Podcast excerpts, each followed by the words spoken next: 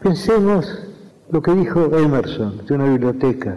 Dijo que una biblioteca es un gabinete mágico en el cual hay muchos espíritus hechizados y esos espíritus despiertan cuando los llamamos. Es decir, mientras no abrimos un libro, ese libro es literalmente, geométricamente, un este volumen, una cosa entre las cosas.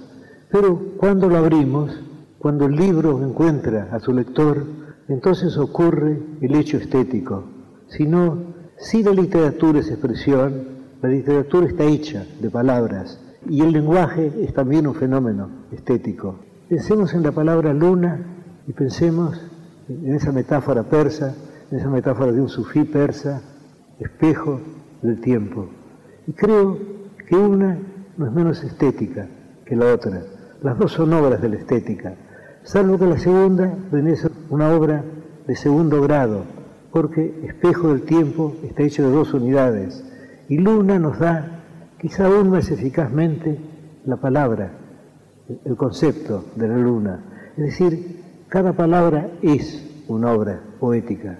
Se supone, erróneamente a mi entender, que la prosa está más cerca de la poesía, está más cerca de la realidad que la poesía.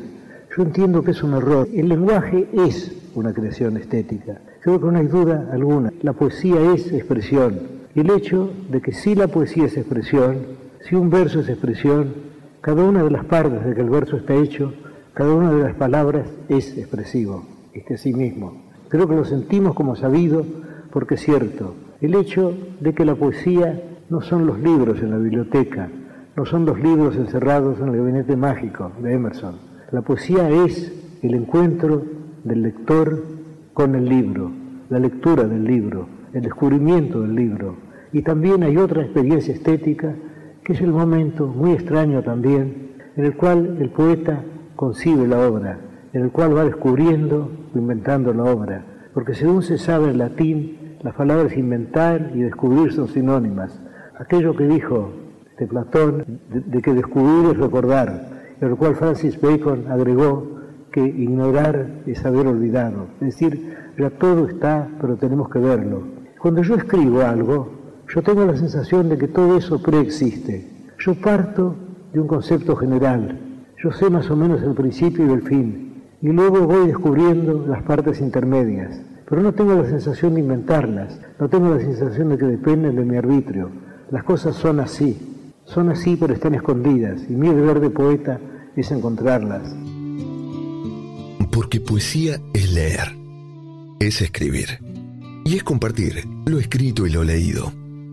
Poesía 1110. Un espacio para pensar y compartir el acto poético en todas sus formas. La poesía de todas las cosas. Hola, soy Gabriel Mesa, conductor de Vivir de Risa, aquí en la 1110 desde hace siete temporadas. Y si hablamos de risa y Borges, hay un nexo muy importante, porque Borges, además del inmenso autor que ha sido y que recorrió el mundo con su obra y su talento, era un gran humorista. Y basta remitirnos a grandes frases y momentos que tuvo Jorge Luis Borges a lo largo de su vida. Entre esas frases, uniendo el humor y la poesía, se dice que en ocasión en que se debatía sobre la situación de la literatura argentina, alguien dijo, ¿y qué vamos a hacer con nuestros jóvenes poetas? Desde el fondo del recinto se escuchó una voz de un afilado Borges que respondió, disuadirlos. Uno de los poemas que a mí en lo personal más me emociona de Borges. Se llama The Unending Gift, el regalo infinito. Un pintor nos prometió un cuadro.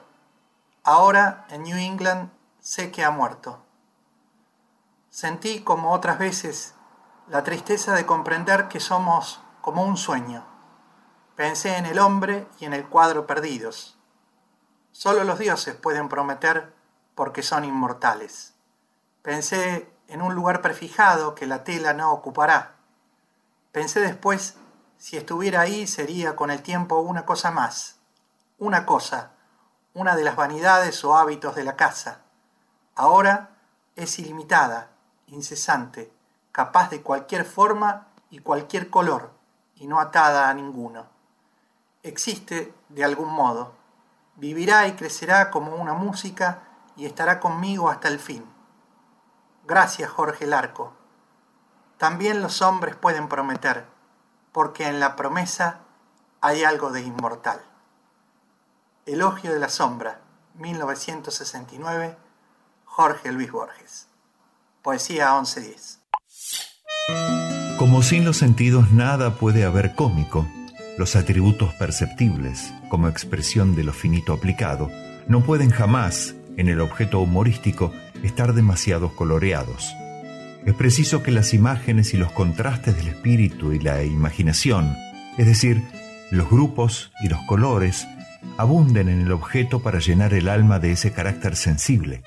Es preciso que la inflamen por medio de ese ditirambo que se revela contra la idea y pone por oposición con ella el mundo sensible, suelto, anguloso y prolongado como un espejo cóncavo. Como semejante día final precipita al mundo sensible en un segundo caos, pero sólo para dar lugar a un juicio divino, y como por su parte el entendimiento no puede habitar más que en un universo lleno de orden, mientras que la razón, semejante a la divinidad, no puede estar contenida ni aun en los mayores templos. Podrá admitirse una aparente afinidad del humor con la demencia, que pierde naturalmente, como el filósofo artificialmente, el uso de sus sentidos y de su entendimiento, conservando, sin embargo, como éste, su razón. Que el humor es, como los antiguos llamaban a Diógenes, un Sócrates de mente. Jean Paul, Teorías Estéticas, fragmento. Fastidioso desafío. Despiadados e insolentes, incómodos y antiestéticos, se muestran a dúo desafiando la perfecta simetría del fastidio. En situaciones complejas, se ríen a carcajadas de mi frágil paciencia. Los escondo en el interior de una burbuja de cuero o tela, pero ellos piden a gritos la libertad. No se conforman con poco y exigen una amplia lista de variados modelos para sentirse seguros. A veces me hacen deambular por los más insólitos espacios hasta hallar el oasis que los contenga plácidamente. Son tediosos, ciclotímicos, molestos, capaces de dibujar muecas de dolor en mi rostro si los puedo desterrar o aniquilar, por supuesto que sí, pero por el momento prefiero que sigan jugando con mis pasos y que cada pisada me recuerden que ahí están mis juanetes.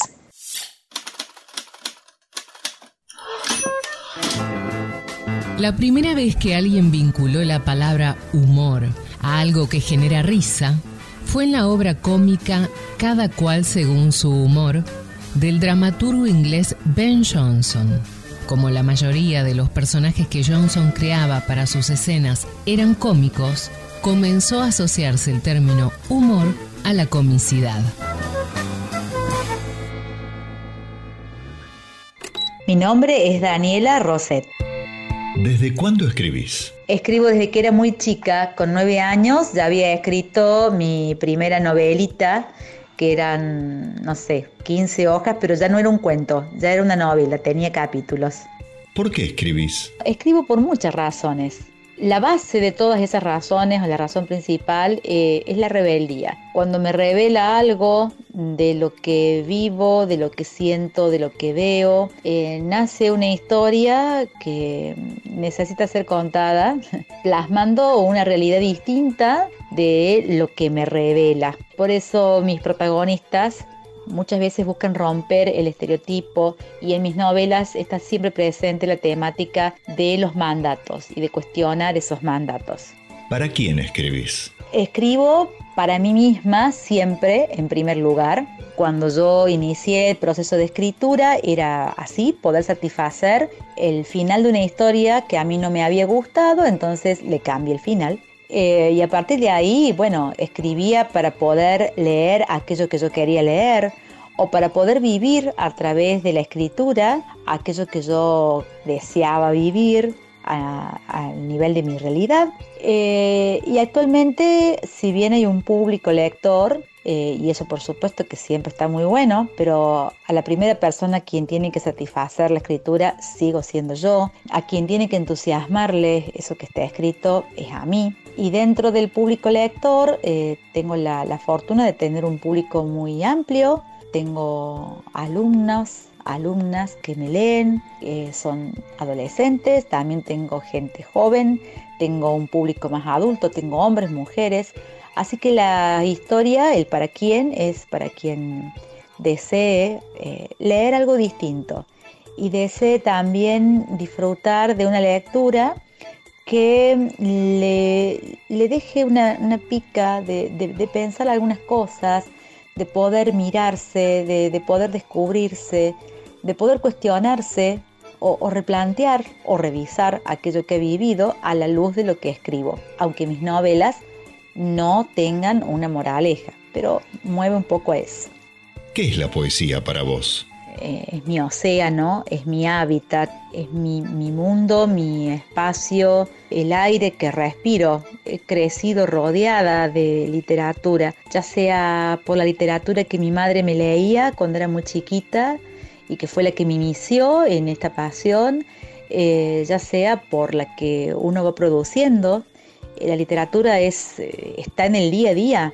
Yo me levanto pensando en los personajes, me acuesto pensando en los personajes y en el medio, bueno, están todas las historias que uno va leyendo y que uno empieza a dudar si eso uno lo leyó o realmente pasó. Así que literatura y yo sí somos una sola cosa. ¿Dónde encontrás poesía aparte de en un poema? Bueno, creo que la vida tiene mucha materia prima para la literatura, de ahí nos nutrimos los autores, aunque la historia sea muy fabulosa, muy fantasiosa. La literatura puede estar eh, en un paisaje, en una puesta de sol, puede estar en un grupo de chicos que están jugando, puede estar en un diálogo profundo con un amigo. Todo es materia para un poema, todo es materia para una novela, todo es materia para un cuento, todo es literatura, si uno lo quiere tomar así.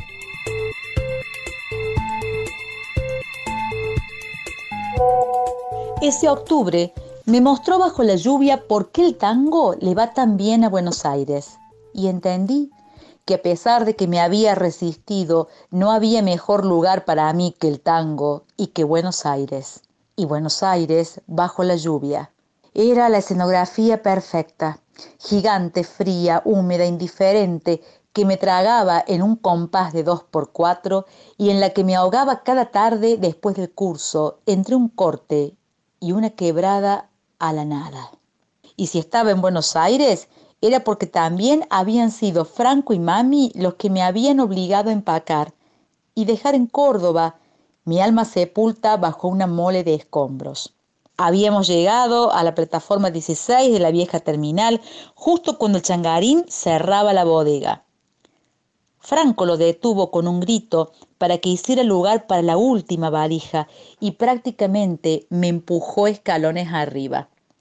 Faltó que me encomendara con los choferes como si fuera una menor de edad, porque de hecho fue él quien les dio mi pasaje. Y después, no sé más. Era de noche. Dejamos atrás el arco de Córdoba, se apagaron las luces del ómnibus de la ciudad y las pocas de mi lucidez y supongo que me dormí. Todavía no sé en qué momento estuve en retiro, equipaje liviano en mano y todo el peso de la soledad y el vacío corroyéndome entera.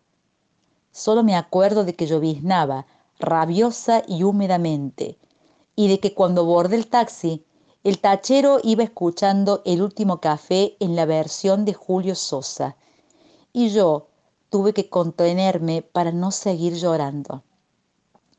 Me habían advertido que tenía que dar con seguridad las indicaciones por dónde transitar para que el porteño avivado no me cobrara tres viajes.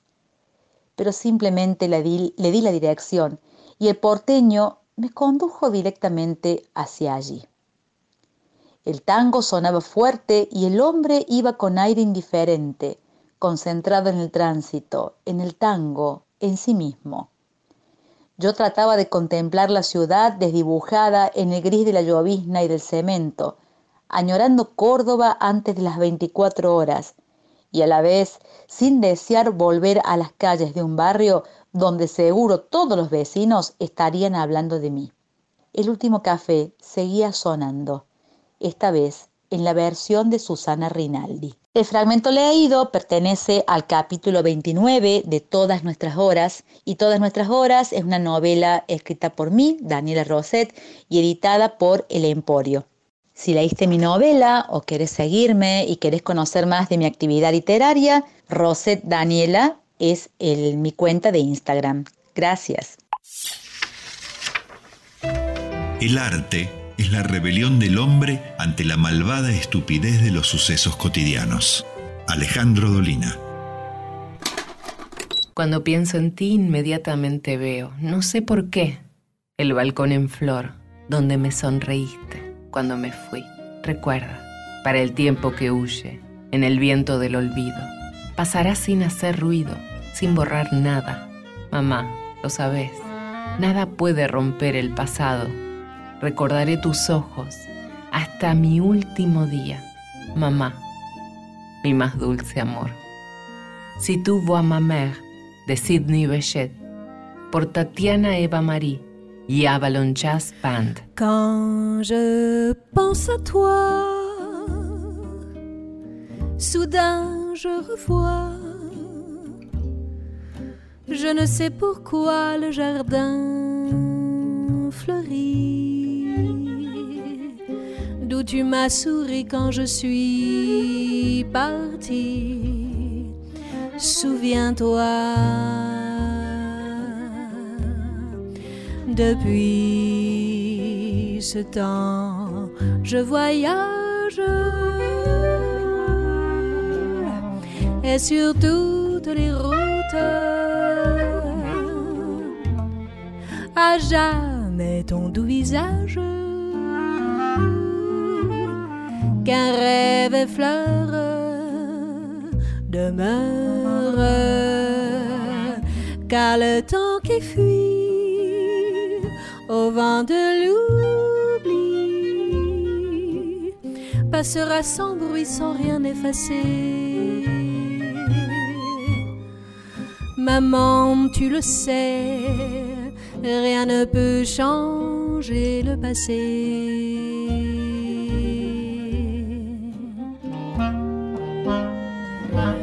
je me souviendrai de tes yeux jusqu'à mon dernier jour, maman,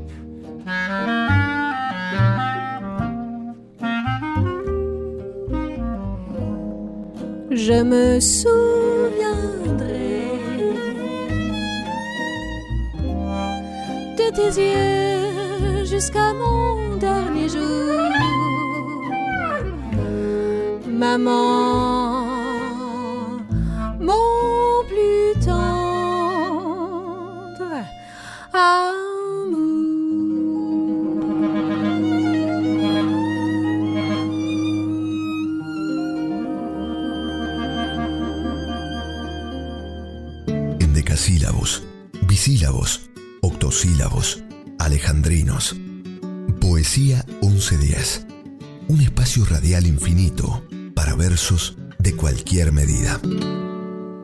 Hola, soy Alberto Herding, conductor de Astor Manía, y les dejo este poema de Jorge Luis Borges, Milonga de dos hermanos. Traiga cuentos la guitarra de cuando el fierro brillaba, cuentos de truco y de taba, de cuadreras y de copas, cuentos de la Costa Brava, y el camino de las tropas. Venga una historia de ayer que apreciarán los más lerdos. El destino no hace acuerdos y nadie se lo reproche. Ya estoy viendo que esta noche vienen del sur los recuerdos. Veláis, señores, la historia de los hermanos Iberra, hombres de amor y de guerra, y en el peligro primeros, la flor de los cuchilleros, y ahora los tapa la tierra. Suele en el hombre perder la soberbia o la codicia. También el coraje envicia a quien le da noche y día. El que era menor debía, más muertes a la justicia. Cuando Juan Iberra vio que el menor lo aventajaba, la paciencia se le acaba y le armó no sé qué lazo. Le dio muerte de un balazo allá por la Costa Brava. Sin demora y sin apuro lo fue tendiendo en la vía para que el tren lo pisara. El tren lo dejó sin cara, que es lo que el mayor quería. Así de manera fiel conté la historia hasta el fin. Es la historia de Caín que sigue matando a Abel.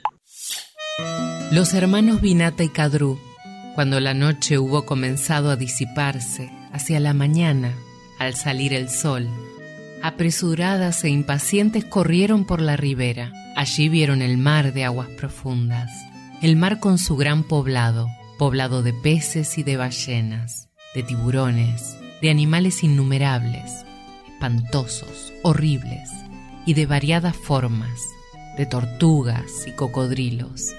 El mar terrible, cuyo clamor asusta, infranqueable por sus remolinos profundos, que llevan el miedo al corazón de las criaturas. El mar, removiéndose en sus orillas por la acción vigorosa del viento, encrespándose por el furor de su agitación, acercándose, retirándose, y removiendo sus innumerables ondas. El mar, lleno de ondas que se hinchan cuando la luna crece, la mina más rica de pedrerías, el mar que produjo la concha de Krishna, turbado en otro tiempo hasta su fondo por el poderoso Govinda, cuando bajo la forma de un jabalí estuvo buscando al tierra bajo sus ondas agitadas. Ese mar, cuyo fondo no pudo encontrar durante cien años el Brahmar Siatri, y que se apoya siempre en la bóveda del cielo.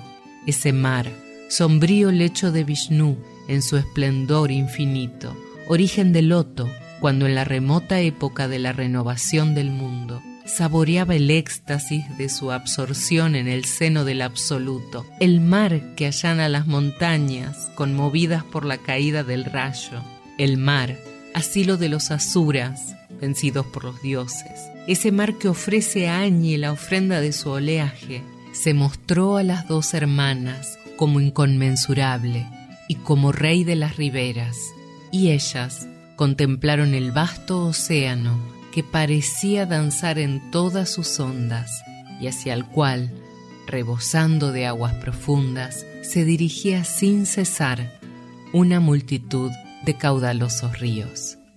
El mar Fragmento del Mahabharata. Hola, hoy les traigo un fragmento, el libro de arena de Jorge Luis Borges. Yo vivo solo, en un cuarto piso de la calle Belgrano. Hará unos meses, al atardecer, oí un golpe en la puerta. Abrí y entró un desconocido. Era un hombre alto, de rasgos desdibujados. ¿Acaso mi miopía los vio así? Todo su aspecto era de pobreza decente. Estaba de gris y traía una valija gris en la mano. Enseguida sentí que era extranjero. Al principio lo creí viejo, luego advertí que me había engañado su escaso pelo rubio, casi blanco, a la manera escandinava. En el curso de nuestra conversación, que no duraría una hora, supe que procedía de las horcadas. Le señalé una silla. El hombre tardó un rato en hablar. Exhalaba melancolía, como yo ahora. Diéresis es un recurso que consiste en la separación de las dos letras de un diptongo en dos sílabas a fin de ajustar la métrica de un verso. Esto implica una ruptura en la pronunciación normal de una palabra, generando una anomalía que en español es extremadamente evidente. En lugar de separar hui, sio, separamos ju y sio. Su uso es poco frecuente por razones estéticas. Soy Edgardo Tabasco para la 1110. La trama de Jorge Luis Borges, parte de su trabajo El Hacedor de 1960. Para que su horror sea perfecto, César, acosado al pie de una estatua por los impacientes puñales de sus amigos, descubre entre las caras y los aceros la de Marco Junio Bruto, su protegido, acaso su hijo, y ya no se defiende, y exclama, Tú también, hijo mío. Shakespeare y Quevedo recogen el patético grito. Al destino le agradan las repeticiones, las variantes, las simetrías. Diecinueve siglos después, en el sur de la provincia de Buenos Aires, un gaucho es agredido por otros gauchos y, al caer, reconoce a un ahijado suyo y le dice con mansa reconvención y lenta sorpresa. Estas palabras hay que oírlas, no leerlas. Pero che, lo matan y no sabe que muere para que se repita una escena. No tiene tumba ni nombre que lo salve del olvido, pero en uno viven todos soldado desconocido. Es cosa fiera que nos manden al olvido, como soldado desconocido. Uno ha luchado y ha guapeado y ha vencido, y por ahí los huesos dejarán. Recuerdo bien cuando peleamos como hermanos, los correntinos, los entrerrianos, valientes todos, tucumanos y cuyanos, a la carga que supimos dar. Veterano viejo soy, y peleando puede ser que por ahí me hagan finao. Mejor que no. Tal vez. Soldado desconocido. De León Benarós y Waldo Belloso. Por Jorge Cafrune. Es cosa fiera que nos manden al olvido como soldado desconocido. Uno ha luchado y ha guapiado y ha vencido y por ahí los huesos dejarán. Me acuerdo bien cuando peleamos como hermanos, los correntinos, los entrerrianos, valientes todos, tucumanos y cuyanos, a las cargas que supimos dar.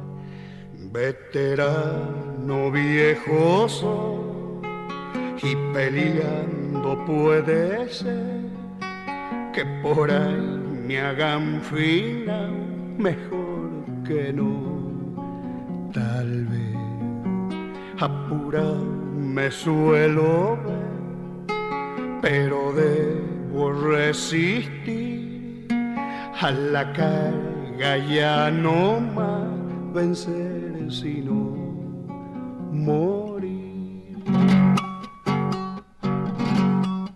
Santafesinos, cordobeses y porteños, con los salteños y los jujeños los santiagueños y también catamarqueños, por la patria todos a pelear. En la batalla se conoce al hombre duro, medio curtido para un apuro, pero al valiente por ahí muerto se lo juro, nadie suele luego recordar. Los caranchos puede ser que lo quieran avanzar y quizá ni la ocasión de bien morir tendrá.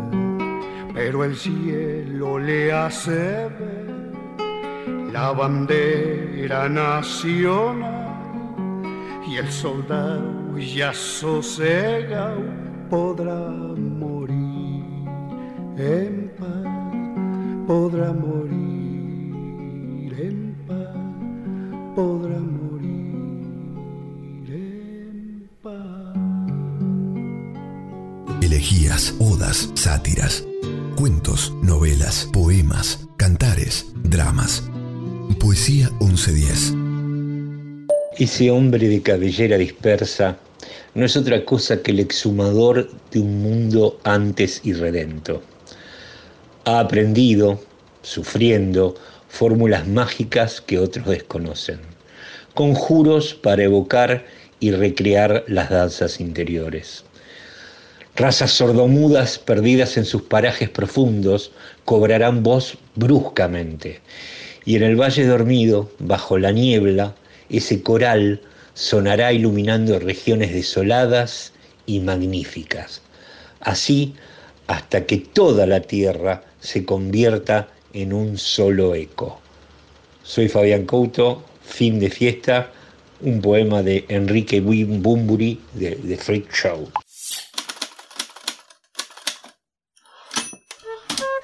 El relato periodístico del carnaval por Roberto Arlt. Fiestas de Carnaval es un agua fuerte en la que, en un diálogo interno, el autor comienza comentando el malestar que le produce escribir sobre el tema. Me da bronca tener que escribir sobre el carnaval.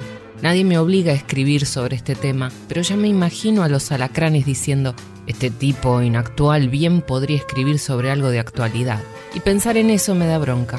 Al día siguiente, en su columna del diario El Mundo, el escritor publicaba Qué farra hicimos anoche, donde relata el festejo del carnaval en una barriada porteña.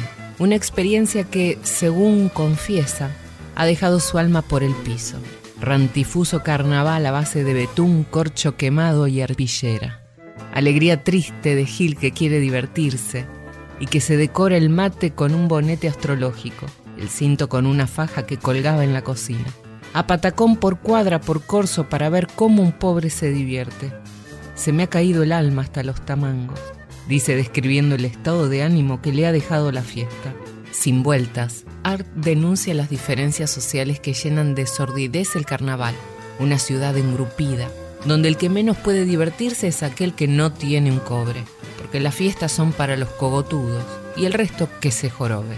Las aguas fuertes de Art son sin dudas de los documentos literarios más valiosos y filosos que nos ha dejado el siglo XX como testigos de su tiempo. Estoy rodeada contenida, acompañada. Siento que está bien. Quiero seguir sintiéndome así. Es mi cuerpo que está vibrando desde minúsculos rincones en los que nunca había reparado. Ahora están llamando mi atención porque están viviendo.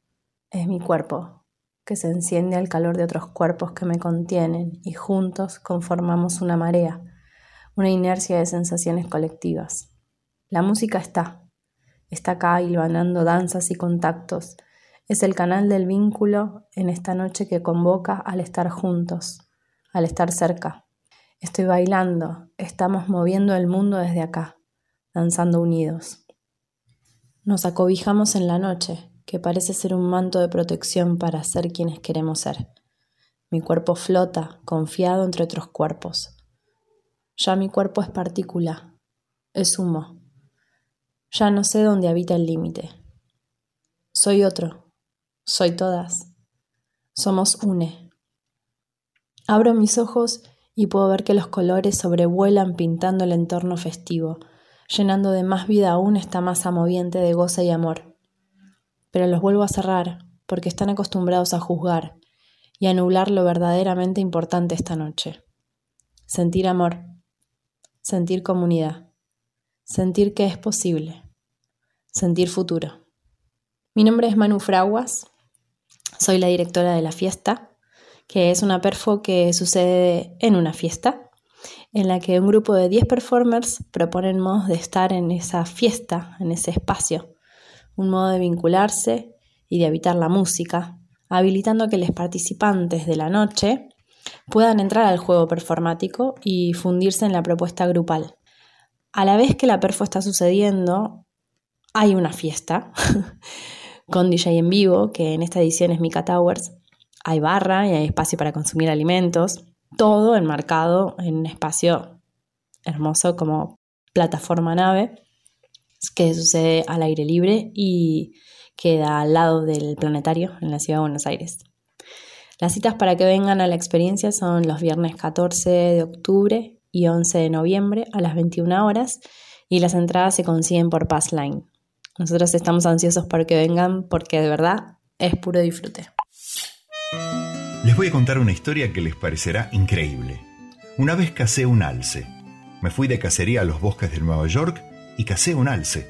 Así que lo aseguré sobre los parachoques de mi automóvil y emprendí el regreso a casa por la carretera oeste. Pero lo que yo no sabía era que la bala no le había penetrado en la cabeza, solo le había rozado el cráneo y lo había dejado inconsciente. Justo cuando estaba cruzando el túnel, el alce se despertó. Así que estaba conduciendo con un alce vivo en el parachoques, y el alce hizo señal de girar. Y en el estado de Nueva York hay una ley que prohíbe llevar un alce vivo en el parachoques los martes, jueves y sábados. Me entró un miedo tremendo. De pronto recordé que unos amigos celebraban una fiesta de disfraces. Iré allí, me dije. Lavaré el alce y me desprenderé de él en la fiesta.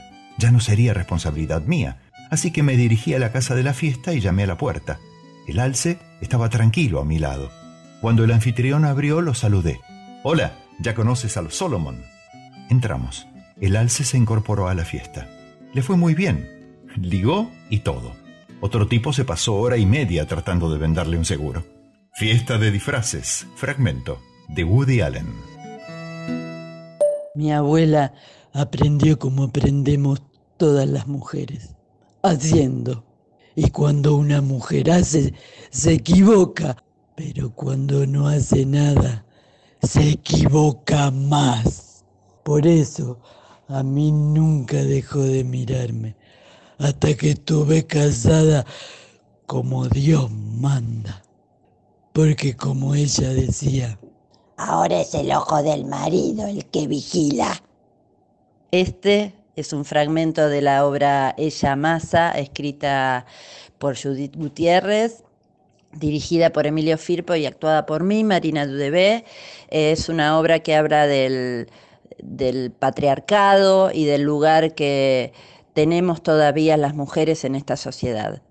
Em, esperemos verla ahí, esperamos verlos a todos ahí este viernes 14 de octubre a las 20.30 en la sala Luisa Beil, Hipólito Yrigoyen 3133. Es una función muy especial porque es a beneficio de la sala, así que vamos a apoyar todos al teatro. Los esperamos ahí para reír, llorar y pensar un poquito en esta situación que nos atraviesa a toda la sociedad. Muchas gracias. El arte más poderoso de la vida es hacer del dolor un talismán que cura, una mariposa que renace florecida en fiesta de colores. Frida Kahlo. Chicas de fiesta, no salgan lastimadas. No puedo sentir nada. ¿Cuándo voy a aprender? Lo empujo hacia abajo, empujo hacia abajo. Soy la única que espera una llamada para pasarla bien. El teléfono está explotando. Ellos están tocando mi puerta. Siento el amor. Siento el amor. Uno, dos, tres. Uno, dos, tres. Sigue hasta que pierda la cuenta. Voy a colgarme del candelabro. Del candelabro. Voy a vivir como si el mañana no existiera. Como si no existiera. Chandelier. Decía por Juli Romero. Party girls don't get hurt, can't feel anything. When will I learn? I push it down, push it down. I'm the one for a good time call, phones blowing up, they're ringing my doorbell. I feel the love, feel the love. One, two, three, one, two, three, drink. One, two, three, one, two, three, drink. One, two, three, one, two, three, drink. Throw them back till I lose count. I'm gonna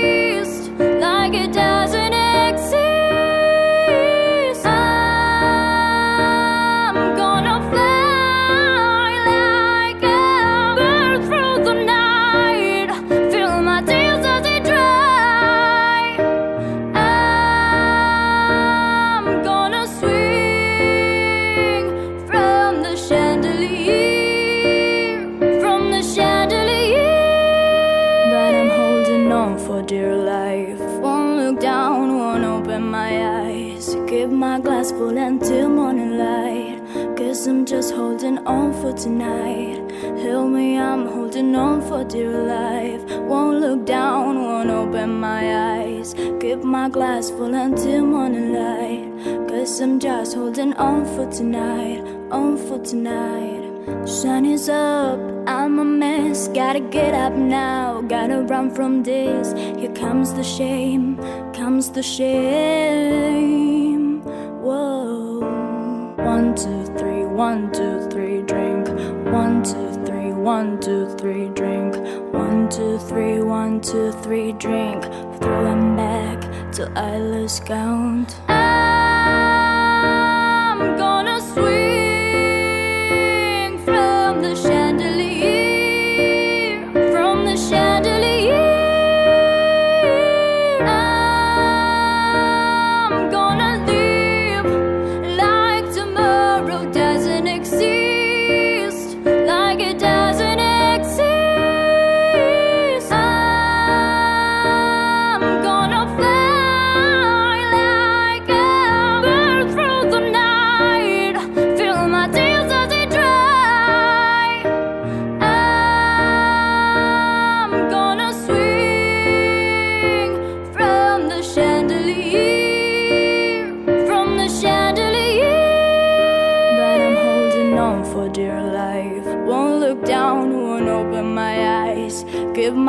Full until morning light. Cause I'm just holding on for tonight.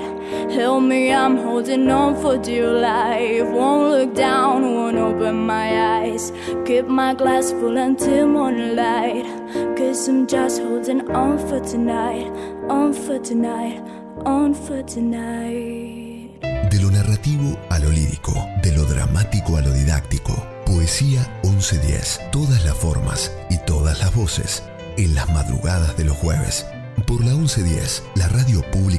Aires. Hola amigos, soy Norberto Chab. Cuando el amor naufraga, o lo parece, no quedan salvavidas para el náufrago. Es el momento en que se vuelve frágil o flota, cual si el mar fuera un acuario. Vivir un zafarrancho de abandono no es solo una ocasión, es un milagro reconocer los besos del auxilio sin irse a pique en brazos del abrazo. El amor no se ahoga fácilmente, las olas no le quitan lo bailado y desde arriba, casi desde el cielo, se le ve un brillo desacostumbrado. Ahí es que comparecen los perdones. Y cabe desconfiar por un buen rato, pero el amor alcanza las orillas donde esperan lo real y lo soñado. Náufrago, de Mario Benedetti. Camina sola, fuma un cigarrillo atrás del otro. Camina con la frente en alto. El rock las 24 horas, pero los viernes baila cumbia. Lleva su mochila a todos lados y un cúter en la mano por si algún gil se quiere zarpar. Toma fernet y birra del kiosquito. Esta vida no es para los hígados débiles. Este amor no es espejismo. Ella en mi mar es el mensaje dentro de una botella. Camina sola, Damián Kilik, el Freud de la Villa. Mi nombre es José María Mondino y quiero compartir con ustedes algo que escribí una noche lluviosa. Las tímidas gotas de la lluvia comenzaron a caer golpeando la árida tierra que se estremecía con cada impacto.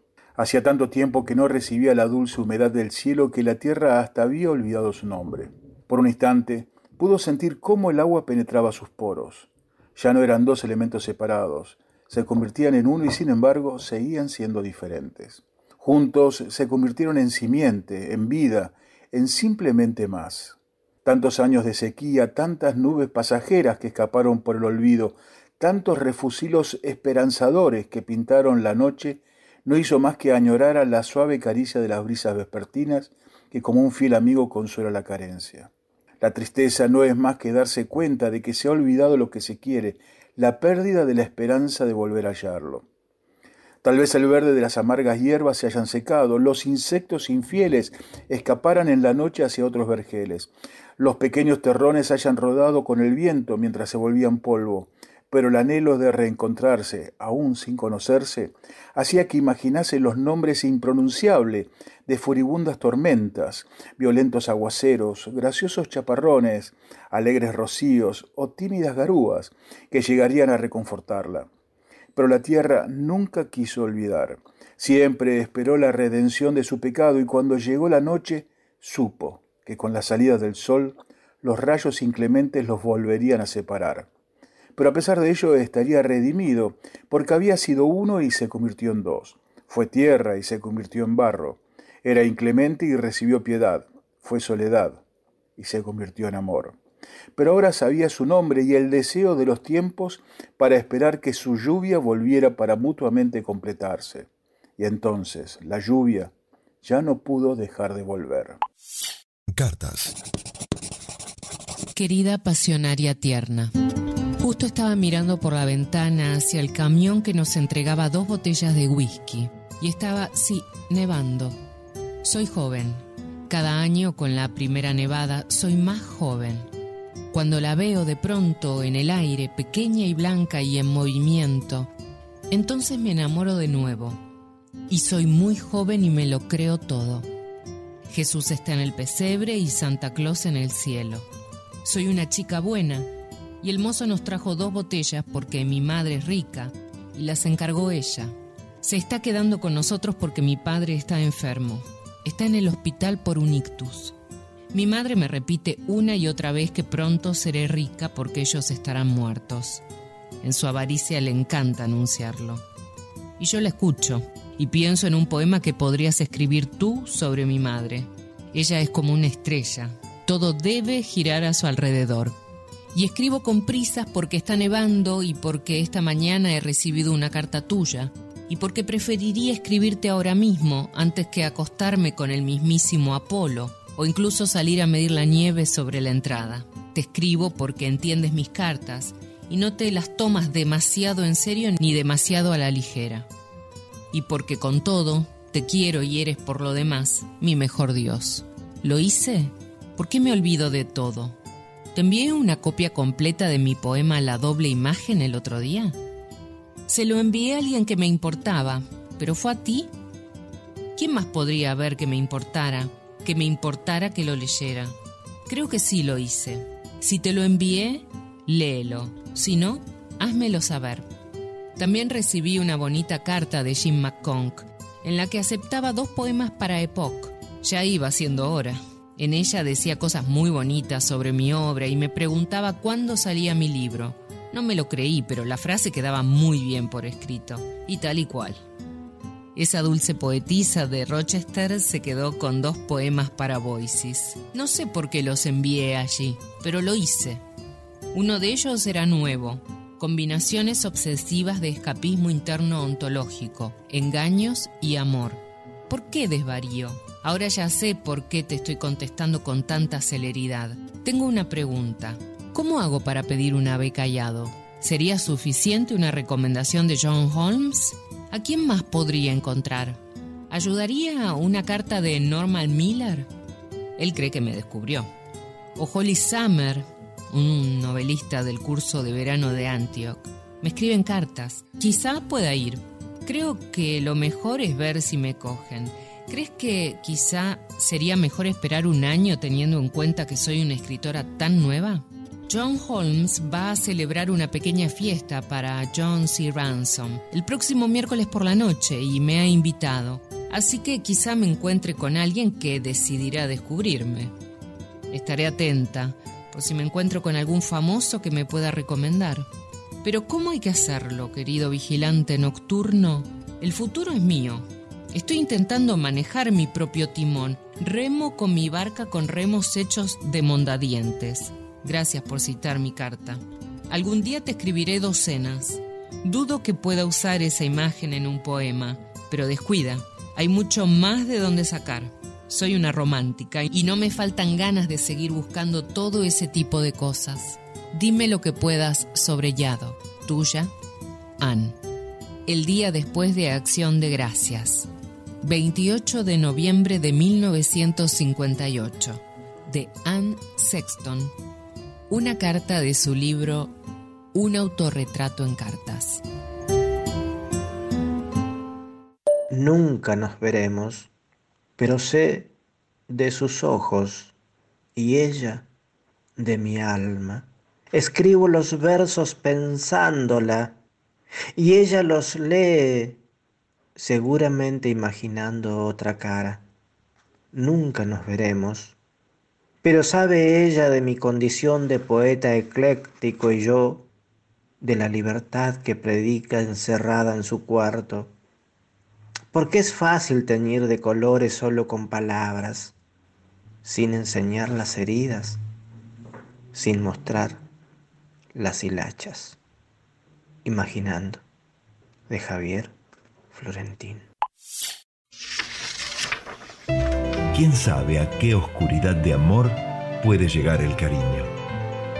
Clarice Lispector. Hola, ¿qué tal? Soy Ezequiel Bono y quería compartir con ustedes un texto de mi autoría que se titula Recordando su pan rock. Viajando al parque, junto a Virna Lisi. La lista está completa. Serenatas del momento. Un banco entre el silencio. Las primeras autorreferenciales. Una atrajo su atención, recordando su pan rock.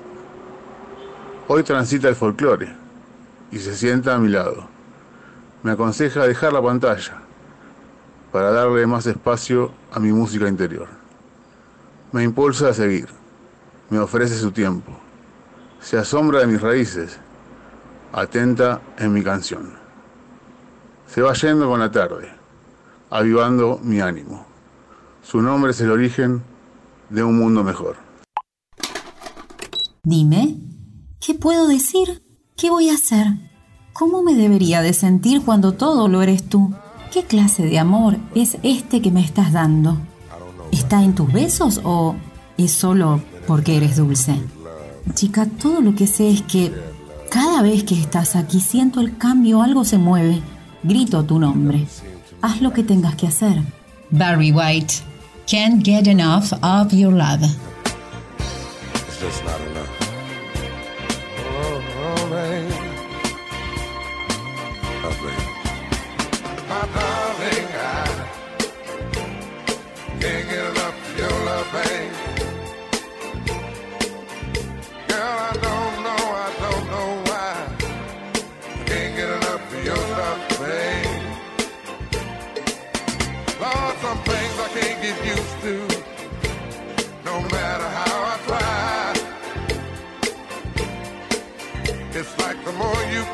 The more I want. And baby, that's no lie.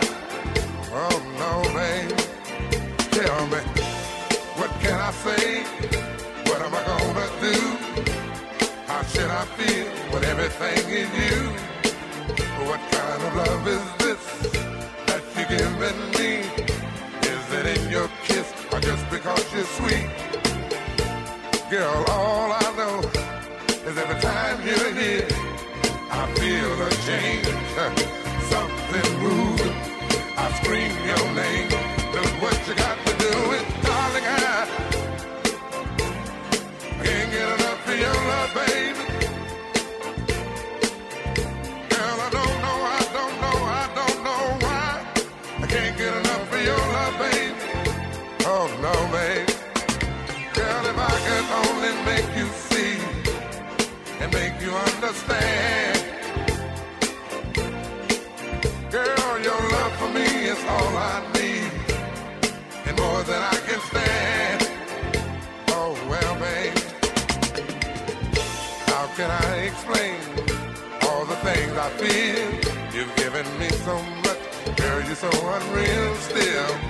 I keep loving you more and more each time. Girl, what am I gonna do? Cause you're blowing my mind. I get the same old feeling every time you're here. I feel a change, something moving. I scream your name. Look what you got to do, and darling, I can't get enough of your love, babe. Oh no, babe. Baby, didn't take all of my life to find you. You can believe it's gonna take the rest of my life to keep you.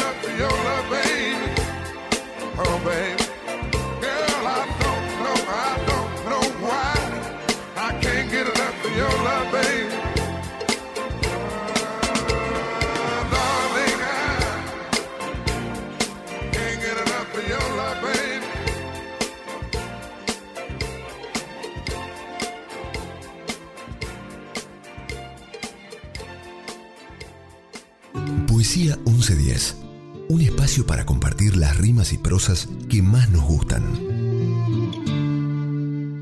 ¿Qué tal amigos? Mi nombre es eh, Gabriel Cócaro, yo soy el conductor de Clicks Tangueros, un programa que mixtura tango y rock y se emite todos los días de lunes a viernes de 3 a 4 de la madrugada en la 2x4. Quiero regalarles un hermoso poema de el gran Amado Nervo llamado Si una espina me hiere. Si una espina me hiere, me aparto de la espina, pero no la maldigo. Cuando la mezquindad envidiosa en mí clava los dardos de su inquina, esquivas en silencio mi planta y se encamina hacia el más puro ambiente de amor y caridad. Rencores. ¿De qué sirven? ¿Qué logran? Ni restañan heridas ni corrigen el mal. Mi rosal tiene apenas tiempo para dar rosas y no prodiga en su savia pinchos punzadores. Si pasa mi enemigo cerca de mi rosal, se va a llamar las flores de más sutil esencia, y si notar en ella algún rojo vivaz, será de aquella sangre que su malevolencia ayer vertió al herirme con encono y violencia y que el rosal devuelve trocada en flor de paz. Borges odiaba el fútbol y no desaprovechó la oportunidad de expresarlo en numerosas entrevistas. En una ocasión, el escritor charló con el jugador César Luis Menotti tras su éxito en el Mundial de 1978. Consideraba que el fútbol despierta las peores pasiones y lo inquietaba la idea de nacionalismo que propagaban los deportes. Le parecía ridícula la idea de un juego en el que alguien gana y otro pierde. Hay una idea de supremacía, de poder, que me parece horrible dijo alguna vez. Qué raro que nunca se les haya echado en cara a los ingleses injustamente odiados haber llenado el mundo de juegos estúpidos, deportes puramente físicos como el fútbol, que es uno de sus mayores crímenes.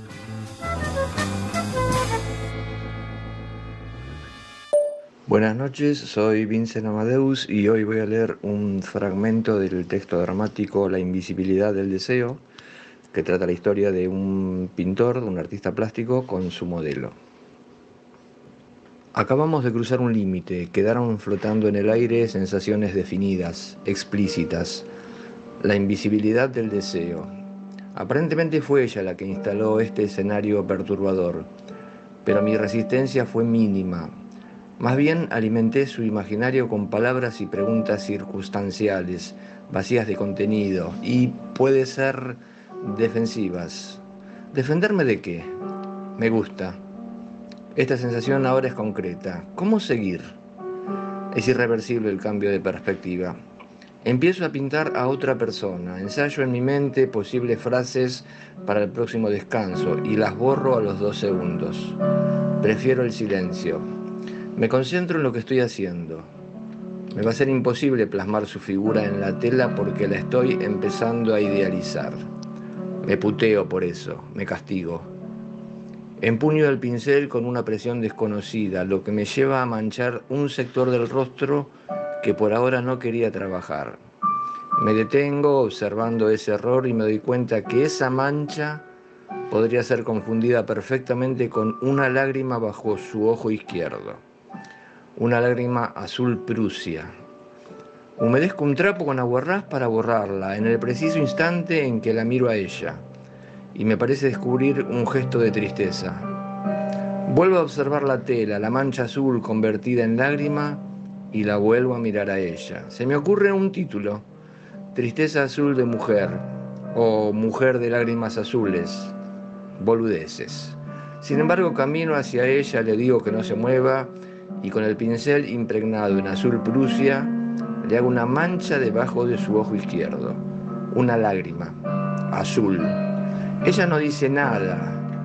Me quedo un instante estudiando su rostro. La piel absorbe un poco el óleo, aunque este no pierde su color. Me transpiran las manos y mi ritmo cardíaco se acelera.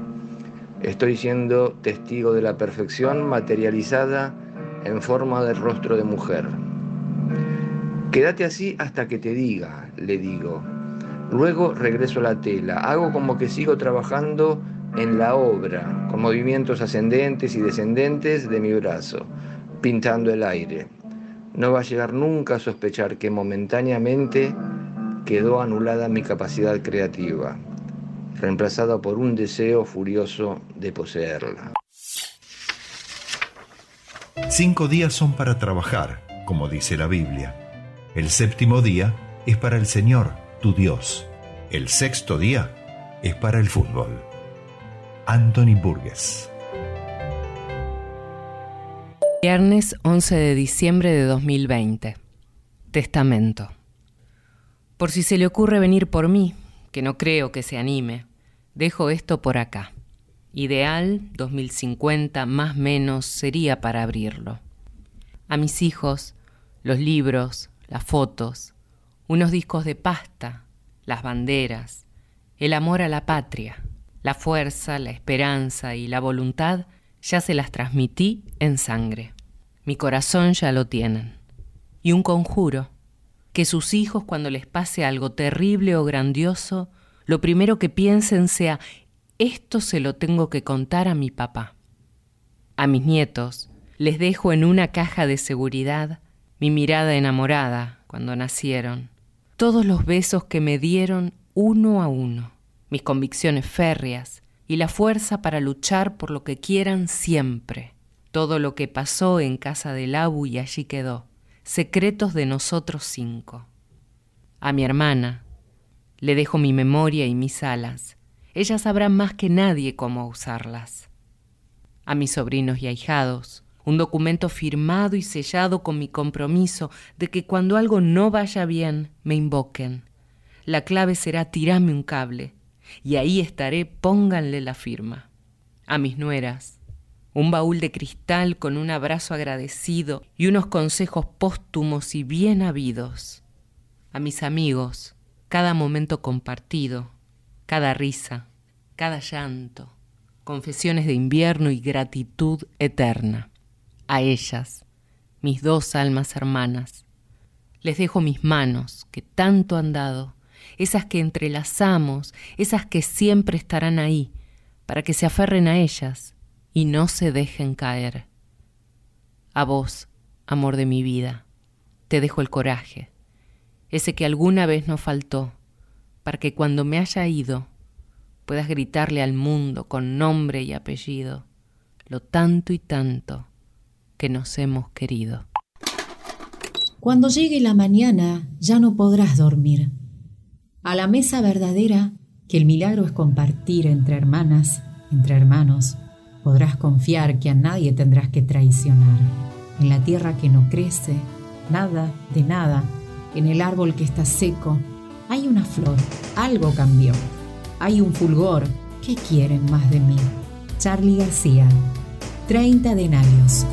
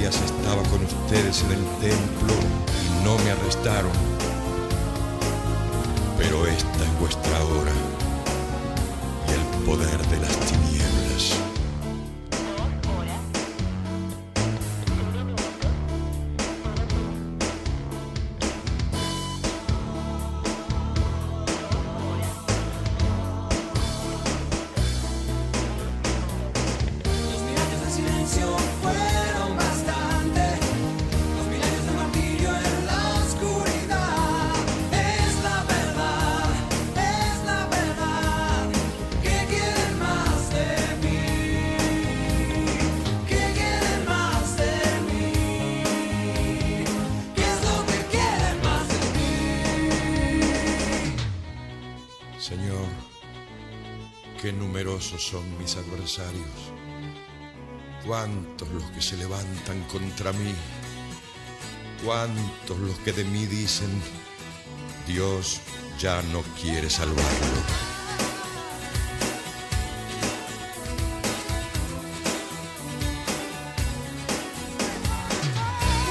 Yo me acuesto y me duermo y me despierto tranquilo porque el Señor me sostiene.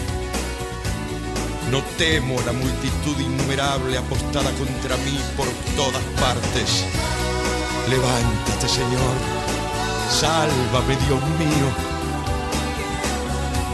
Y ustedes, señores, ¿hasta cuándo ultrajarán al que es mi gloria? Buscarán lo engañoso y amarán lo que es falso.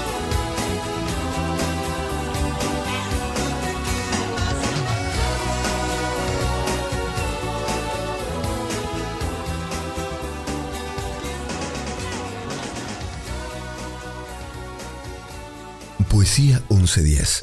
Metáforas, símiles, ironías, paradojas, todas las formas no convencionales de transformar la palabra en las madrugadas de los jueves, acá en la 1110.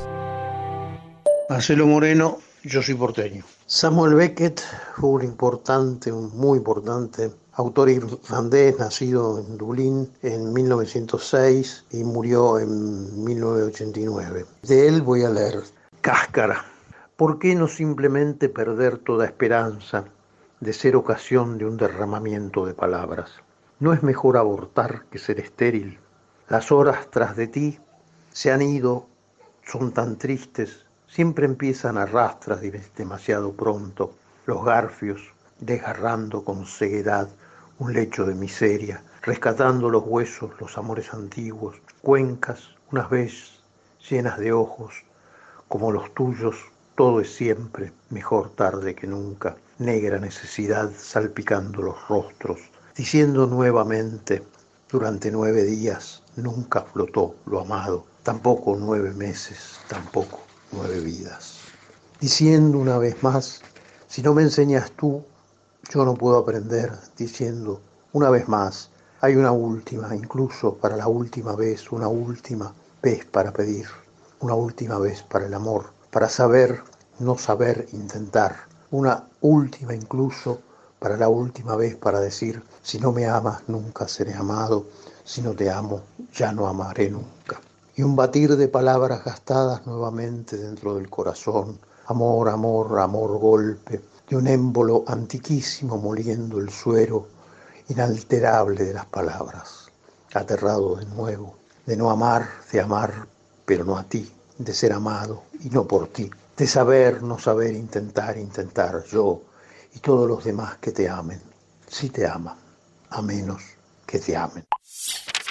Goethe escribió, si es posible, me gustaría dejar todo de mi vida, pero nunca dejaría de escribir. Márgenes de libros, servilletas de papel, incluso papel higiénico, son aptos para escribir sobre ellos.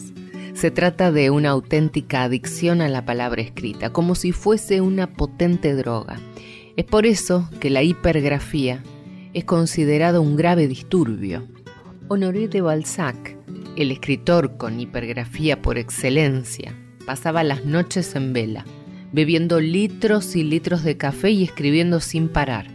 Dedicaba 15 horas diarias sin excepciones, lo que explica sus más de 90 novelas publicadas, más infinidad de relatos y artículos periodísticos. En realidad, para completar su colosal comedia humana, Balzac se había propuesto escribir nada más y nada menos que 137 novelas. Hola, yo soy Vero Casia de Vicente López, eh, soy comunicadora social y trabajo en una aerolínea y es de lo que más escribo, de temas eh, aeronáuticos. El relato que les voy a leer ahora se llama Y un día. Y un día de repente todo cambió. No tuve tiempo para asimilarlo. Si bien sentí algo turbio en el entorno, ni remotamente pude vislumbrar la que se venía. Le festejamos el cumpleaños a Carmela el segundo domingo de marzo. Estuvimos con familia, amigos, los niños del jardín y sus respectivos padres. Mi niña recibió feliz sus tres años saltando la cama elástica y el castillo inflable con los demás chicos. Brillando en su disfraz de princesa, ni de casualidad se imaginó, como yo tampoco, que en días nomás nuestras vidas y las de todo el mundo cambiarían en forma radical. A la semana ya habían anunciado la suspensión de clases y en el aeropuerto nos comunicaban el cese de vuelos hasta nuevo aviso. Solo operaríamos cuatro últimos días con la finalidad de devolver la mayor cantidad posible de extranjeros a sus países y de traer de regreso a nuestros compatriotas. No olvidaré jamás esas jornadas finales. En cuanto llegaba a Seiza, ya podía apreciar la fila de pasajeros y la desesperación en sus caras ante la necesidad de obtener un lugar para volver a casa. La mayoría tenía pasaje para fechas posteriores y suplicaba cambiarlo para poder volar cuanto antes. Desde el principio del final decidí armar una lista de espera y aguardar al cierre diario para recién ahí poder confirmarles los lugares. Afortunadamente, todos los que se presentaron en esas jornadas de filas interminables pudieron viajar. Confirmé que la desesperación lleva al ser humano a los lugares más insólitos y a veces oscuros.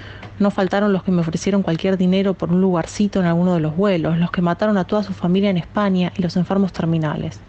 Todos y cada uno de los personajes que desfilaron por mi cabina durante esos últimos días se consideraban merecedores indiscutibles de volver a casa.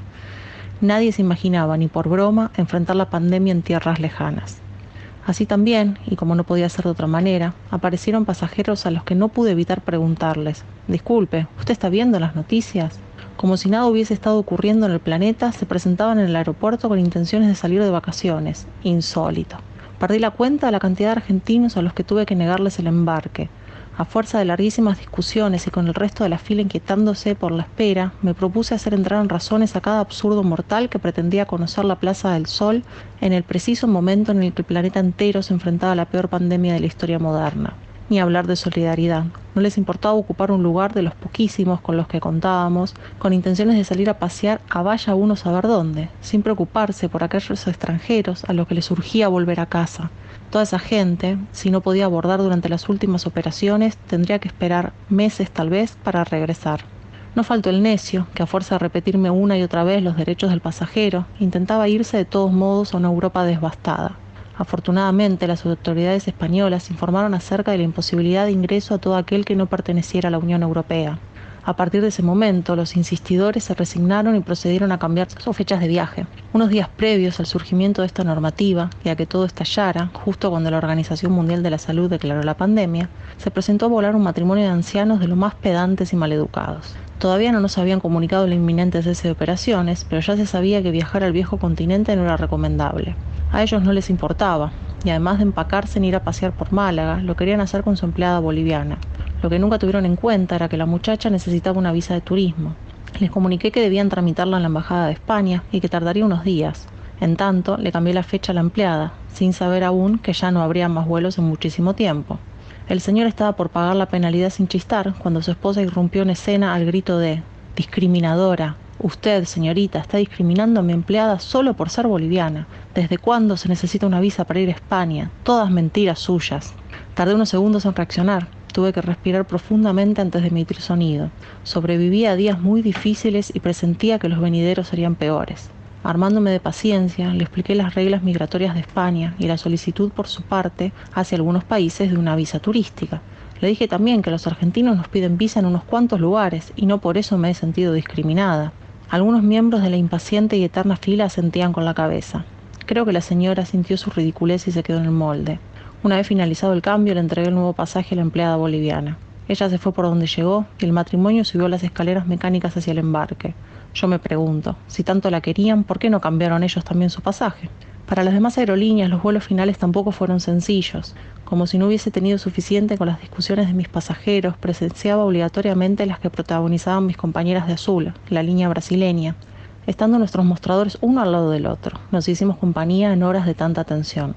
La mañana del anteúltimo vuelo, Lucy, desde su mostrador, llevaba más de 15 minutos tratando de hacerle entender a un carioca que la rotura mínima de una de las ruedas de su valija no aplicaba para un reclamo.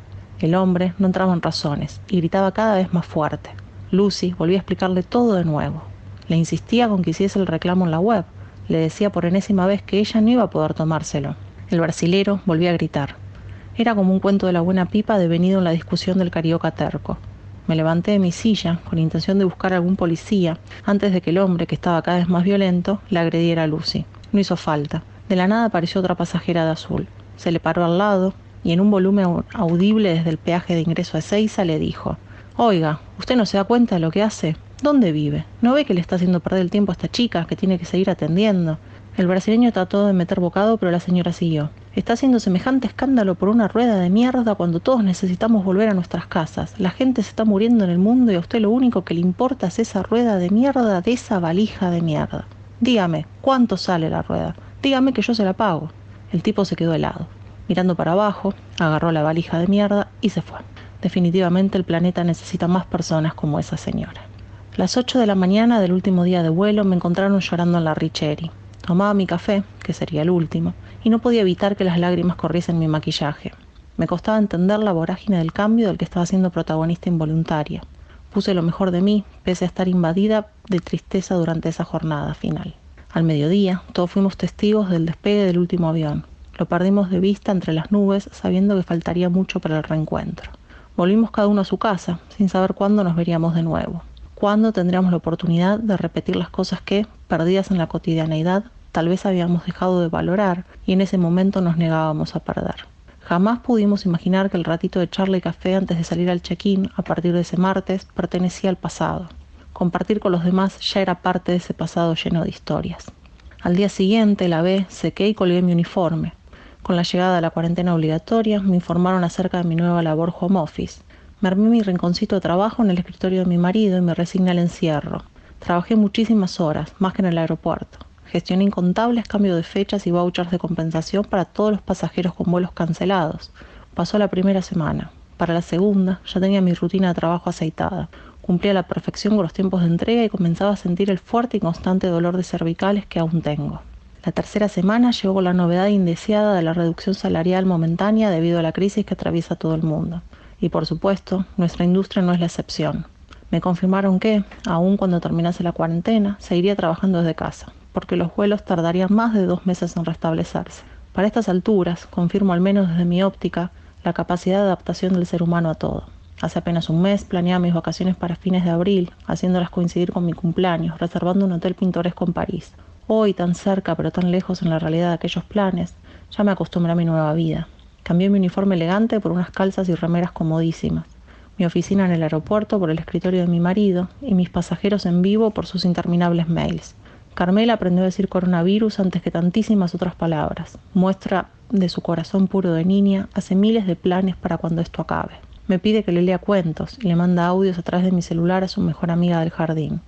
Yo soy más cauta, menos positiva. Temo que todo ya haya cambiado para siempre. Varias veces, mientras reviso reservas, armo vouchers y envío mails, me vienen todos los pasajeros de los últimos días a la memoria. Recuerdo los ojos llorosos de aquellos a los que a último minuto les confirmé un lugar en el vuelo y quisieron abrazarme, aunque ya no pudieron. La cara de desconcierto de los desinformados que querían irse de vacaciones pese a todo. Cuando llego mentalmente al matrimonio de la empleada boliviana no puedo evitar sonreír. Tan seguros estaban de querer irse que no contemplaron la eventualidad de no poder regresar. Se ve que de nada le han servido los gritos y malos modales a la señora, porque al día de hoy no volvieron. Los ojos ya están fatigados por la gran cantidad de servidumbre y restantes instituciones ricamente vestidas, así como por el gallardo avance de la nobleza. Y cuando al fin hacen su entrada los embajadores electorales, los cargos hereditarios y finalmente, bajo el baldaquino ricamente bordado y llevado por doce escabinos y concejales, aparece majestuosamente el emperador, con vestidura medieval y a la izquierda, un poco más atrás, su hijo, vestido con traje español sobre caballos espléndidamente ornados, los ojos ya no se bastan a sí mismos. Cualquiera hubiera deseado retener aquella aparición solo por un instante a través de alguna fórmula mágica, pero sus majestades pasan inevitablemente de largo y el espacio que apenas han abandonado es inmediatamente ocupado por la masa del pueblo. No obstante, se estaba formando ya una nueva aglomeración, pues había que abrir otro acceso a la puerta del Römer desde el mercado y construir el puente de tableros que debía cruzar el cortejo en su camino de regreso desde la catedral. Lo que había acontecido en la catedral, las interminables ceremonias que preparan y acompañan la consagración, la coronación, la acolada, todo eso pedimos que nos lo explicaran a continuación quienes habían renunciado a alguna otra cosa con tal de estar presentes en la iglesia. Mientras tanto, nosotros consumíamos una comida frugal sin abandonar nuestro sitio, pues en el día más festivo que jamás habíamos vivido tuvimos que conformarnos con viandas frías. A cambio, se había traído de la bodega familiar el mejor vino añejo que teníamos, de modo que al menos por esta parte pudimos celebrar a la antigua tan antigua fiesta. Lo más digno de verse que había en ese momento en la plaza era el puente terminado cubierto de un paño rojo, amarillo y blanco, y pronto íbamos a poder admirar también a pie a ese mismo emperador que habíamos visto primero en carroza y después a caballo. Y por sorprendente que pueda parecer, era lo que esperábamos con mayor ilusión, pues esta forma de mostrarse no solo nos parecía la más natural, sino también la más digna. Poesía y verdad. Fragmento. Goethe. Hola, me llamo Patricia y elijo en esta oportunidad mi querido coronel Pringles, de Celeste Carballo. Espero les guste. Voy a tomar la ruta 3 una mañana para no volver. Cantando bajito, me voy para el campo. Total la ciudad como siempre dormida. Ni se va a enterar que me llevo la vida y la música también. Con viento frío me pegue en la cara, en todo el cuerpo, que me gaste el alma, me enamore la tierra, y no me deje volver, y no me deje volver, no me deje volver, y no me deje volver, y no me deje volver. Porque hay una canción, una canción, hay una canción, una canción, porque hay una canción que me está faltando. Hay una canción, una canción, hay una canción, una canción, hay una canción que me están quitando. Por el camino me iré soñando todas las tardes que me guarda el verano. El trigo me espera para darme trabajo, me espera la lluvia, también la sequía, el viento que arranca cualquier alegría, me dará tanta música la naturaleza, los chimangos, los teros, las ranas, la siesta, los dolores del fruto, los caballos, la huella y los vecinos muy cerca. Cuando venga la yerra, tiempos de la cosecha, para bañar las ovejas y para hacer una fiesta, porque hay una canción, una canción, hay una canción, una canción, hay una canción que me está esperando, porque hay una canción, una canción, hay una canción, una canción, hay una canción que me está faltando. Que un viento frío me pegue en la cara, en todo el cuerpo que me gaste el alma, me enamore la tierra y no me deje volver, y no me deje volver, no me deje volver, y no me deje volver. Ya no quiero volver, ya no quiero volver, ya no quiero volver, ya no voy a volver, ya no voy a volver.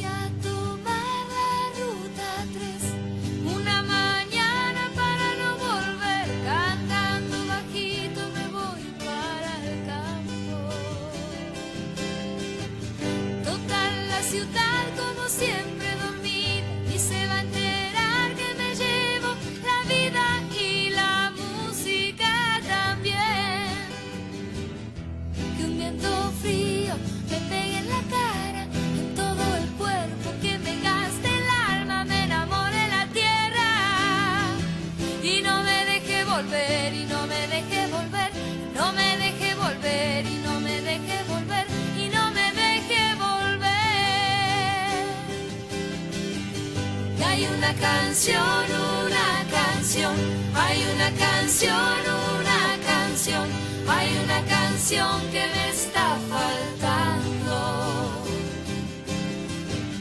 Hay una canción, una canción, hay una canción, una canción.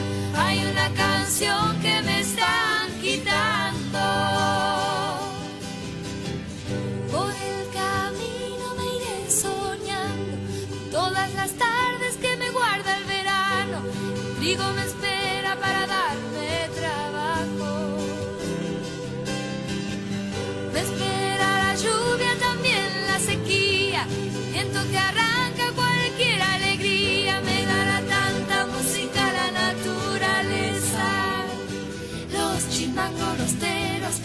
La siesta, los dolores del fruto, los caballos, la huella y los vecinos muy cerca.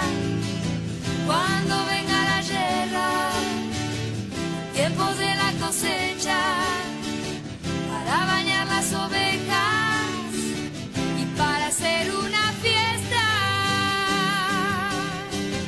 Porque hay una canción, una canción, hay una canción, una canción, canción que me está esperando.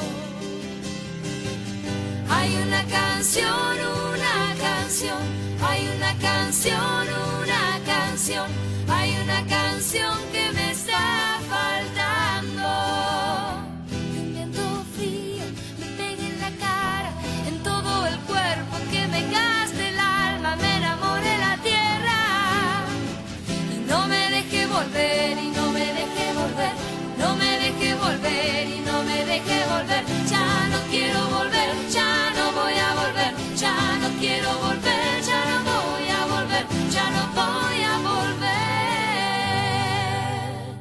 Poesía 1110. Las letras en todas sus formas posibles e imposibles por la 1110. La radio de la ciudad de Buenos Aires.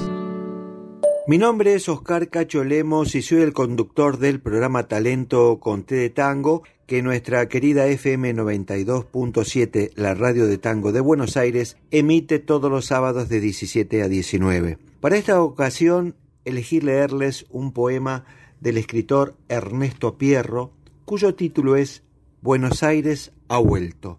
Y dice así, Buenos Aires ha vuelto, otra vez por sus calles los silbidos nocturnos nos despiertan con yumba. Buenos Aires ha vuelto, reconozco los dejos de Pichuco y Piazzola cuando tallan los fuelles. Buenos Aires ha vuelto, una luna esmeralda se cobija en las hojas de sus árboles bellos, y en sus puentes y plazas de tan hondos misterios, con su ronda de amantes escapándole al sueño. De su exilio de tangos Buenos Aires ha vuelto. Buenos Aires parece otra vez Buenos Aires, con los pibes cantando nuestra música nuestra y diciéndole al mundo que de Sábato a Borges y de Firpo a Rovira hay un alma porteña, de un pasado archivado por sus ruidos molestos que se vino con todo y se fue con lo puesto, de un pasado con sombras, de un pasado sin vuelo, de un exilio de tangos Buenos Aires ha vuelto. Buenos Aires ha vuelto. Se la ve, por ejemplo, en las nuevas milongas pituconas o y en los clubes de barrio donde paicas modernas con un ocho canchero te declaran la guerra. Buenos Aires ha vuelto y la noche prolonga su reinado canyengue de neón y de bruma y de estrellas traviesas que titilan sonriendo a los lunfas troveros que la atrapan en versos. De su exilio de tangos, Buenos Aires ha vuelto. Ernesto Pierro.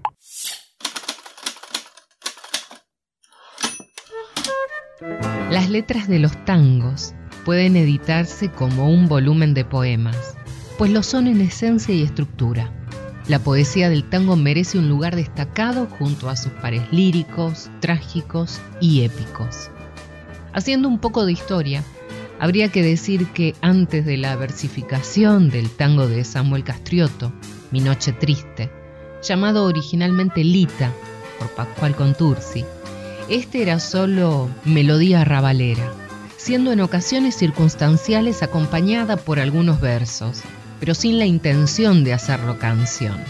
Esto se verifica a partir de la interpretación de Mi Noche Triste por Carlos Gardel en 1917. Desde ese momento, los poetas del tango no detendrán jamás su brillante y embriagadora creatividad, dando paso al tango poema, con su estilo costumbrista y su lenguaje directo, que describe todo el arco de la experiencia humana.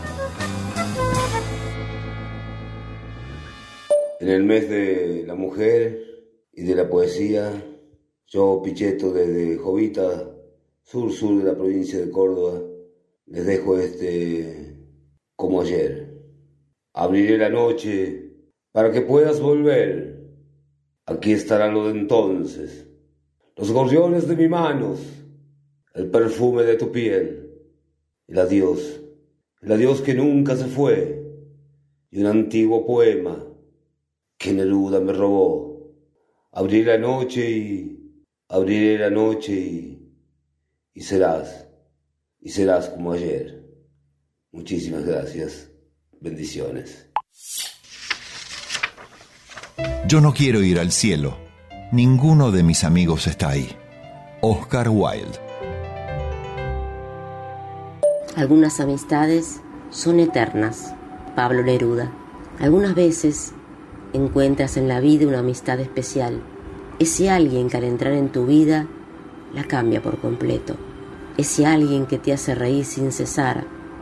Ese alguien que te hace creer que en el mundo existen realmente cosas buenas. Ese alguien que te convence de que hay una puerta lista para que tú la abras. Esa es una amistad eterna. Cuando estás triste y el mundo parece oscuro y vacío, esa amistad levanta eterna tu ánimo y hace que ese mundo oscuro y vacío de repente parezca brillante y pleno. Tu amistad eterna te ayuda en los momentos difíciles, tristes y de gran confusión. Si te alejas, tu amistad eterna te sigue.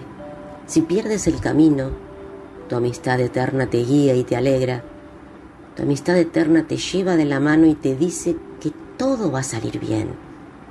Si tú encuentras tal amistad, te sientes feliz y lleno de gozo porque no tienes nada de qué preocuparte.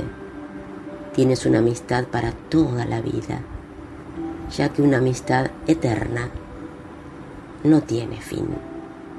Neruda escribió estos versos con el fin de hacernos ver cómo la amistad nos ayuda a seguir adelante, a ilusionarnos con el día a día y a compartir y hacernos ver la esperanza de un mundo mejor.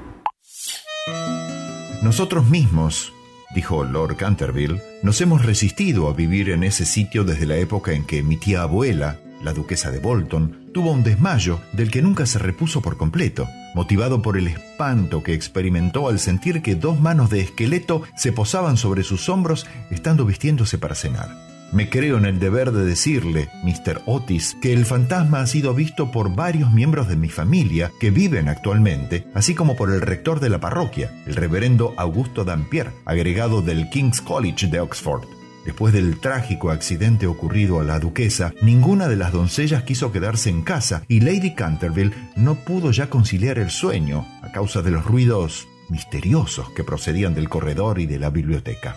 Milord, respondió el ministro, compraré el inmueble y el fantasma bajo inventario. Llego de un país moderno en el que podemos tener todo cuanto el dinero es capaz de proporcionar y esos mozos nuestros, jóvenes y avispados, que recorren de parte a parte el viejo continente, que se llevan los mejores actores de ustedes y sus mejores primadonas, estoy seguro de que si queda todavía un verdadero fantasma en Europa, vendrán a buscarlo enseguida para colocarlo en uno de nuestros museos públicos o para pasearle por los caminos como un fenómeno. El fantasma de Canterville, fragmento de Oscar Wilde. Hola, soy Lautaro Blasco. Felicitaciones por los 100 programas de poesía. Hoy le voy a leer Los amigos de Julio Cortázar. En el tabaco, en el café, en el vino, al borde de las noches se levantan como esas voces que a lo lejos cantan, sí que sepa qué, por el camino.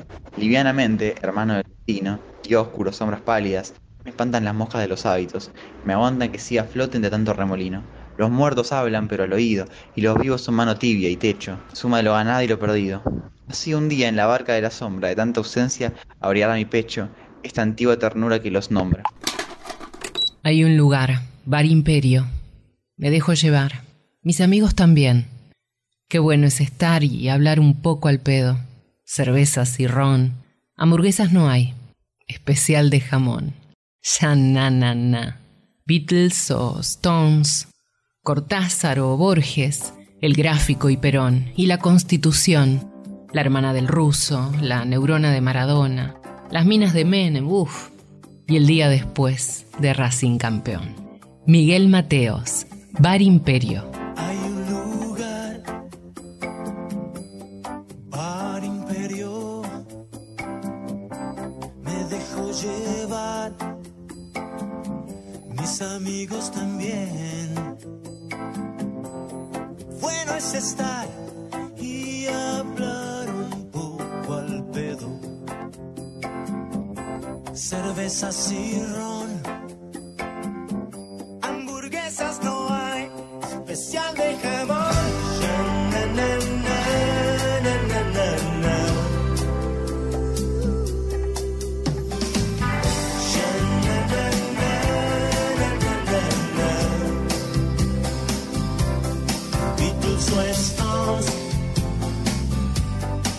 Cortázar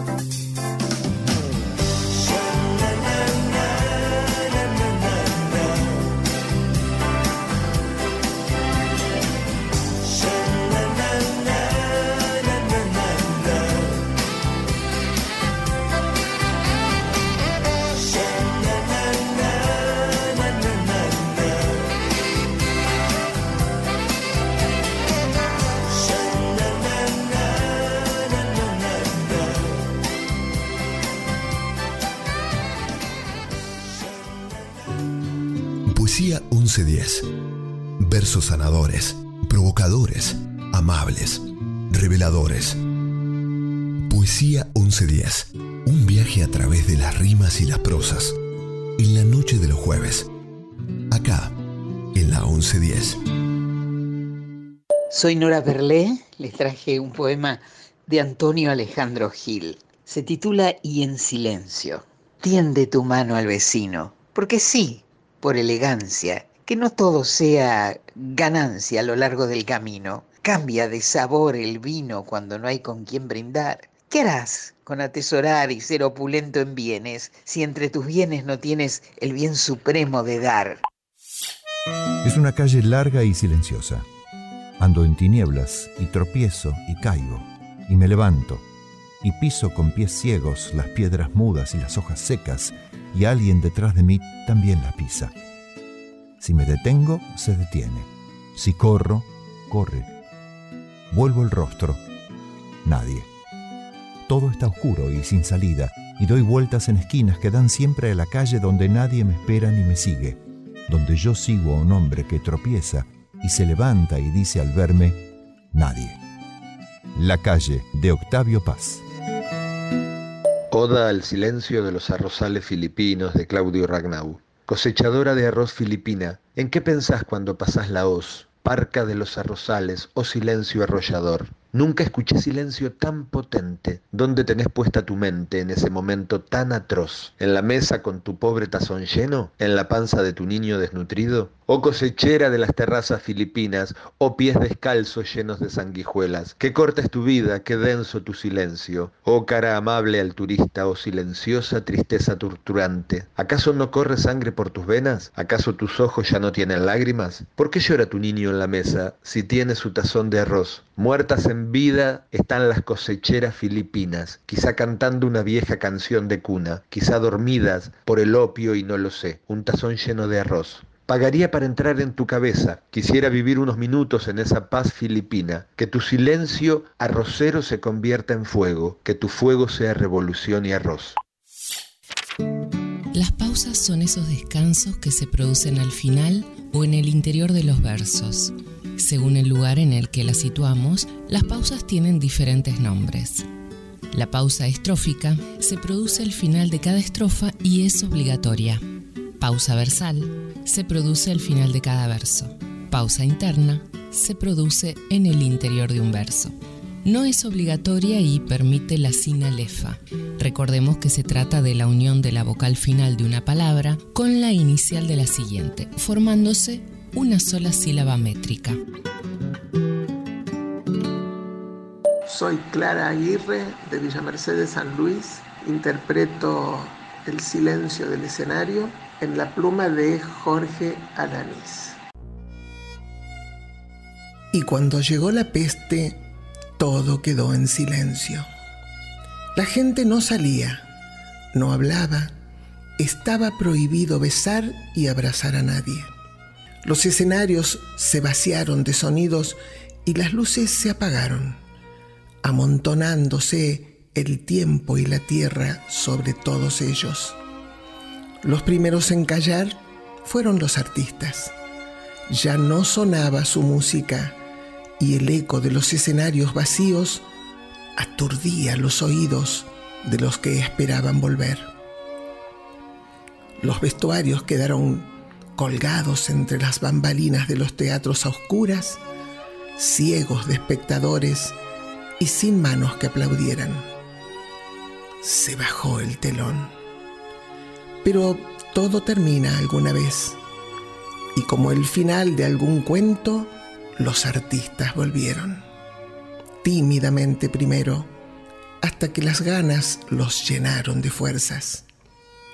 Desempolvaron guitarras y vestuarios, buscaron notas en los pentagramas y libretos en los camarines, limpiaron escenarios y juntaron esa tierra y la guardaron para no olvidar qué pasa cuando los artistas no pueden hacer lo que hacen, entretener a la gente con su arte.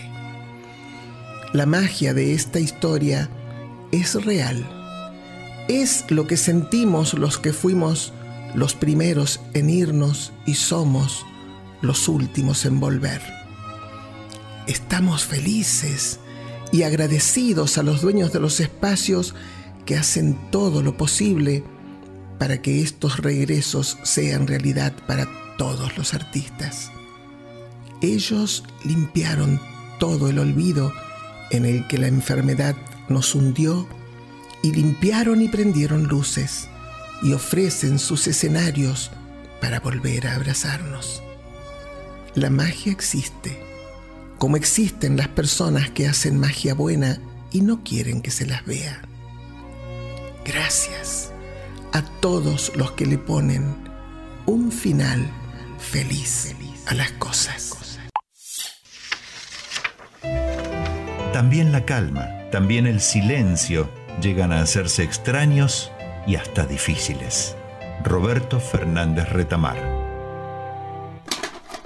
Hey Nico, mantente fuerte en este mundo. Mi niña, ignora sus frías palabras. La canción de tu corazón es tan verdadera. El suspiro es un camino para ti. Nico, mantente fuerte en este mundo. Vi tu espíritu volar a través del cielo de terciopelo, los secretos que escondes. Me pierdo dentro de tu dulce beso. Hey, Nico, la vida que te perdiste. A veces eres tan extraño para mí, solo como tu corazón que sangra solo, el silencio de tus alas, la belleza que trae un beso antes de morir. Nico, de Ian Asbury, por The Cult. Stay strong in this world, my girl. Ignore their cold words. The song of your heart so true. The sigh